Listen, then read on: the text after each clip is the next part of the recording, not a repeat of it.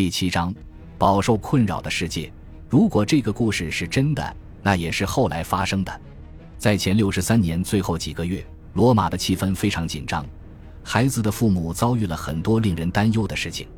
罗马共和国自前两世纪中叶以来就主宰着地中海世界，迦太基已经灭亡，东方诸王国要么被罗马征服，要么羸弱不堪而依赖罗马的善意，因此不构成任何威胁。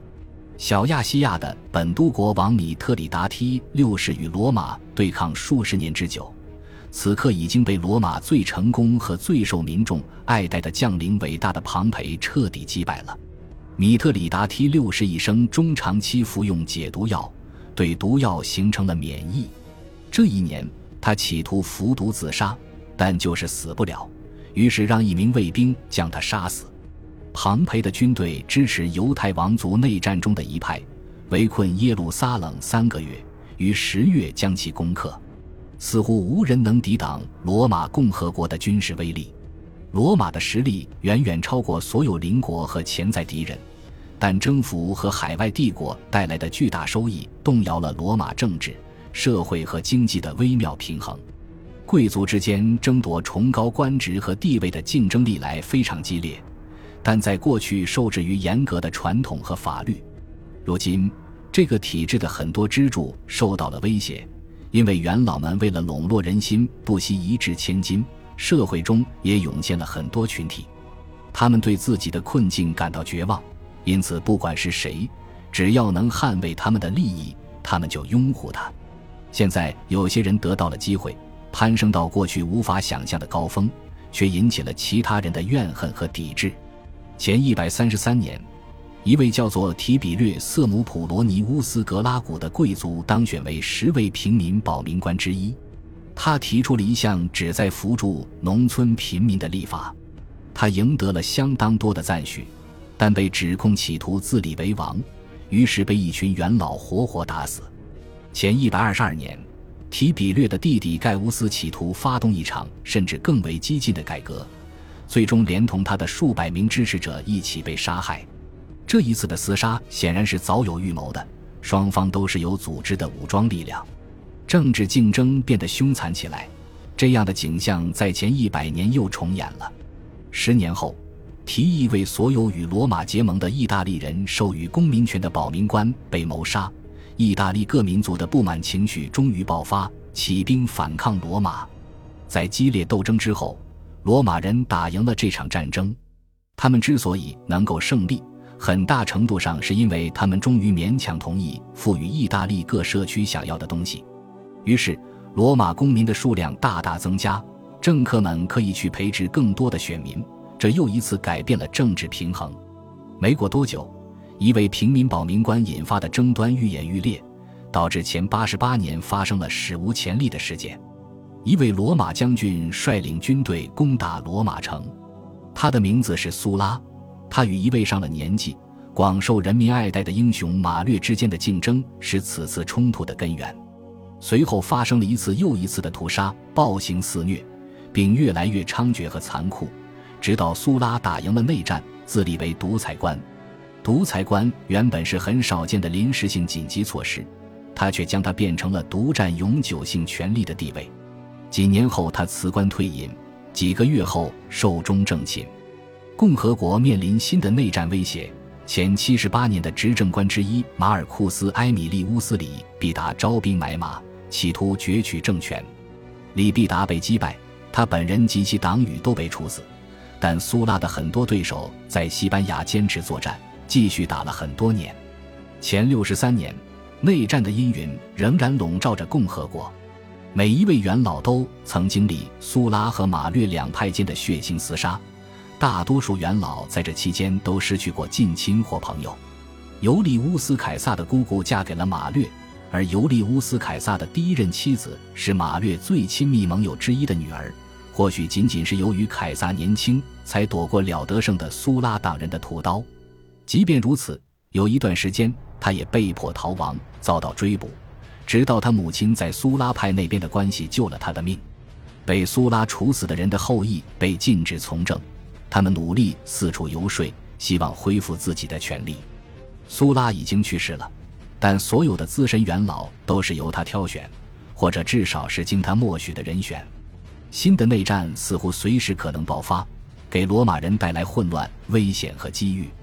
苏拉的许多支持者通过掠夺死去的敌人发了大财，而在当前体制下受挫的人则希望在一场新的革命中得到晋升的机会。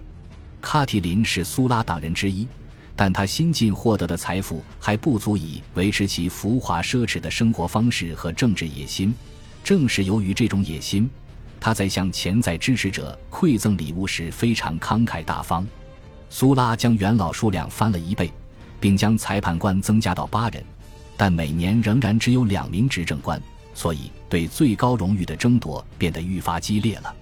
前七十年，数十名元老因为严重腐败和昏庸无能被剥夺元老资格。这次清洗发生的十分突然，在历史上也算相当罕见。这些人再次加入谋求官职的竞争中，其中有几个人拥有足够的金钱和野心。希望能够再次当选，恢复政治地位，在政坛阶梯上攀登，需要付出高昂的代价。要想成为一名元老，首先要满足资格要求，即拥有足够数量的地产。为了在竞选中占据优势，政客们大肆举债，贷款金额越来越高。卡提林因此债台高筑，尤利乌斯凯撒也是如此。竞选祭司长的职位时。尤利乌斯·凯撒的主要对手是一个年纪较长、威望较高的政治家，双方都向参选的部落送去了大量贿金。尤利乌斯·凯撒知道，如果自己失败，就没有希望偿清债务，但他狂赌了一把，寄希望于这次选举胜利能让债主相信他仍然是一个很好的投资对象，将来会继续攀升并成为一个有价值的盟友，最终还清债款。选举这一天早上，尤利乌斯·凯撒在离家之前告诉他的母亲，他要么以胜利者的身份回来，要么就永远不会回来了。最后他当选了，他的债主目前还愿意继续支持他。卡提林的运气就没有那么好了，和尤利乌斯·凯撒一样，他也是贵族，他的家族属于罗马最古老的贵族世家，在罗马，平民的数量远远多于贵族。几百年来，很多平民跻身于精英阶层，好几个贵族家族的光辉已经暗淡，逐渐衰败，变得默默无闻。近几个世纪以来，卡提林和尤利乌斯·凯撒的祖先在选举中都没有取得多少成功，他们都决心要改变这种状况，而且这两人都极富魅力和才华，并都拥有风流浪子的名声，这至少能让公众记得他们。哪怕仅仅是作为流言蜚语的主题，尤利乌斯·凯撒节节胜利，卡提林的政治前途却开始受阻。卡提林由于在担任阿非利加行省总督期间的不端行为遭到了起诉，未能参加前六十五年和前六十四年的执政官选举。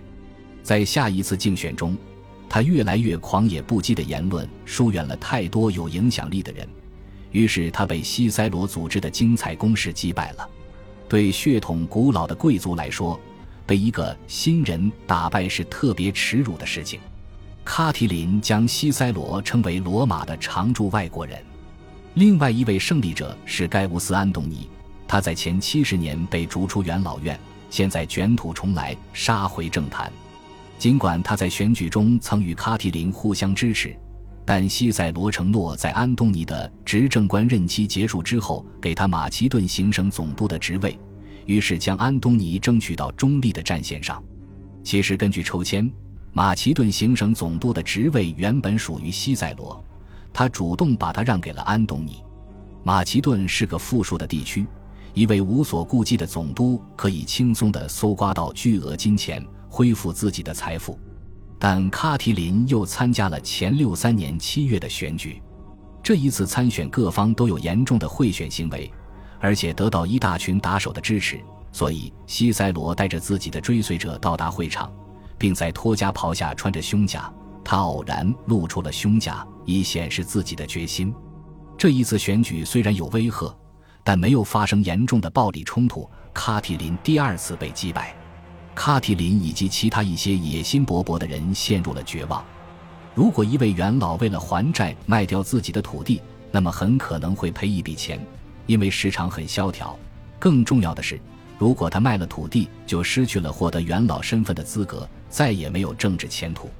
对某些人来说，只有两个选择：要么在政治上破产，要么掀起一场革命。在伊特鲁里亚乡村。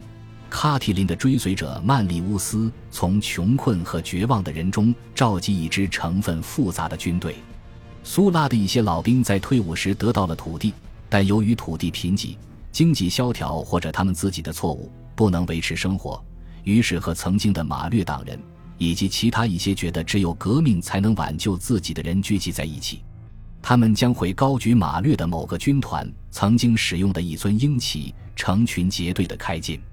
但形势还不明朗，人们不知道卡提林是否会发动公开叛乱，或者在何时发动。十月二十一日，元老院发布了终极议决，要求两位执政官采纳一切必须的措施保卫共和国。事实上，这等于宣布国家进入了紧急状态，但人们对这在多大程度上意味着可以终止法律效力产生了分歧。前一百二十二年。元老院曾用终极一决来镇压盖乌斯格拉古，后来在前一百年、前八十八年和前七十八年也用过这种手段。从很多方面来看，这其实是承认在遇到严重的内部动乱时，共和国的传统机制不足以解决问题。卡提林还待在罗马，并继续参加元老院会议，即便在曼利乌斯于十月底公开叛乱之后也是如此。西塞罗对卡提林的公开谴责越来越凶猛，但密谋者暗杀西塞罗的企图失败了。最后，十一月八日夜间，卡提林逃走，与曼里乌斯会合。他留在罗马城的盟友非常无能，他们笨拙地去接触阿洛布罗基人的使者，希望能为叛军获得一支骑兵部队。这些高卢人却报告了罗马当局，密谋者被当场擒获。四名参与密谋的元老被逮捕，其中最资深的是普布利乌斯·科尔内利乌斯·兰图鲁斯，现任裁判官，也是前七十年被剥夺元老资格的人之一。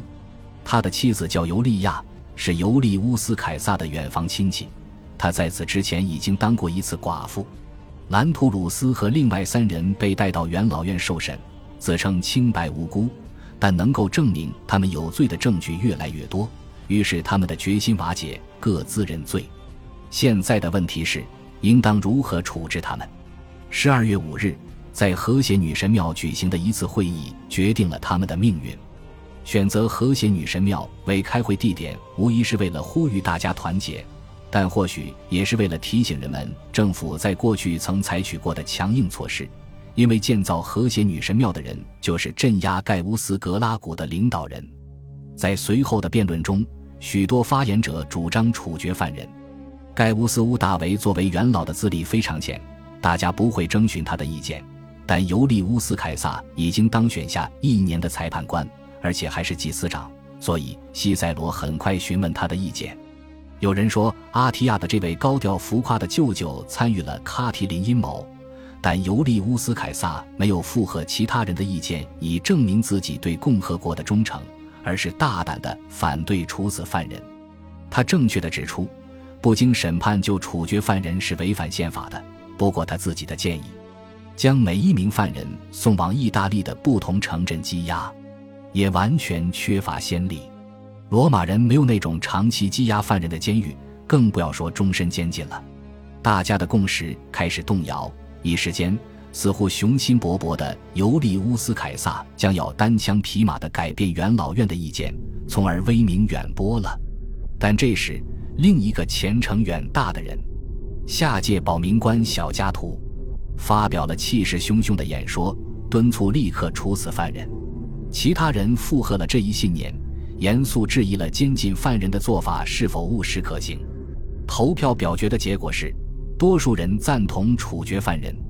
我们不知道盖乌斯·乌大维投了什么票，但他很可能随波逐流，而不是站在尤利乌斯·凯撒那边。元老院中最德高望重的政治家之一赞扬西塞罗为祖国之父。兰图鲁斯的裁判官职位已被褫夺，但享受了特殊待遇，由执政官西塞罗亲自押他上刑场。四名犯人被处决。随后，西塞罗简洁地宣布他们已经死了。这句话在拉丁语里只有一个词 “vixerunt”。有传闻说，密谋者企图在罗马搞大屠杀和纵火，以便制造混乱。现在公众看到危险解除，都松了一口气。共和国逃脱了最直接的威胁，尽管卡提林及其军队仍然逍遥法外。人们很难预测，他们为了保卫共和国而愿意暂时终止法律，将会产生什么样的长期影响。罗马仍然主宰着世界。但他的政治仍然竞争激烈，险象环生，暴力冲突和政局动荡的威胁始终没有远去。不过，虽然风险很大，但成功的奖赏也很大。这一年结束的时候，盖乌斯·乌大为决心在政坛努力奋斗。感谢您的收听，喜欢别忘了订阅加关注，主页有更多精彩内容。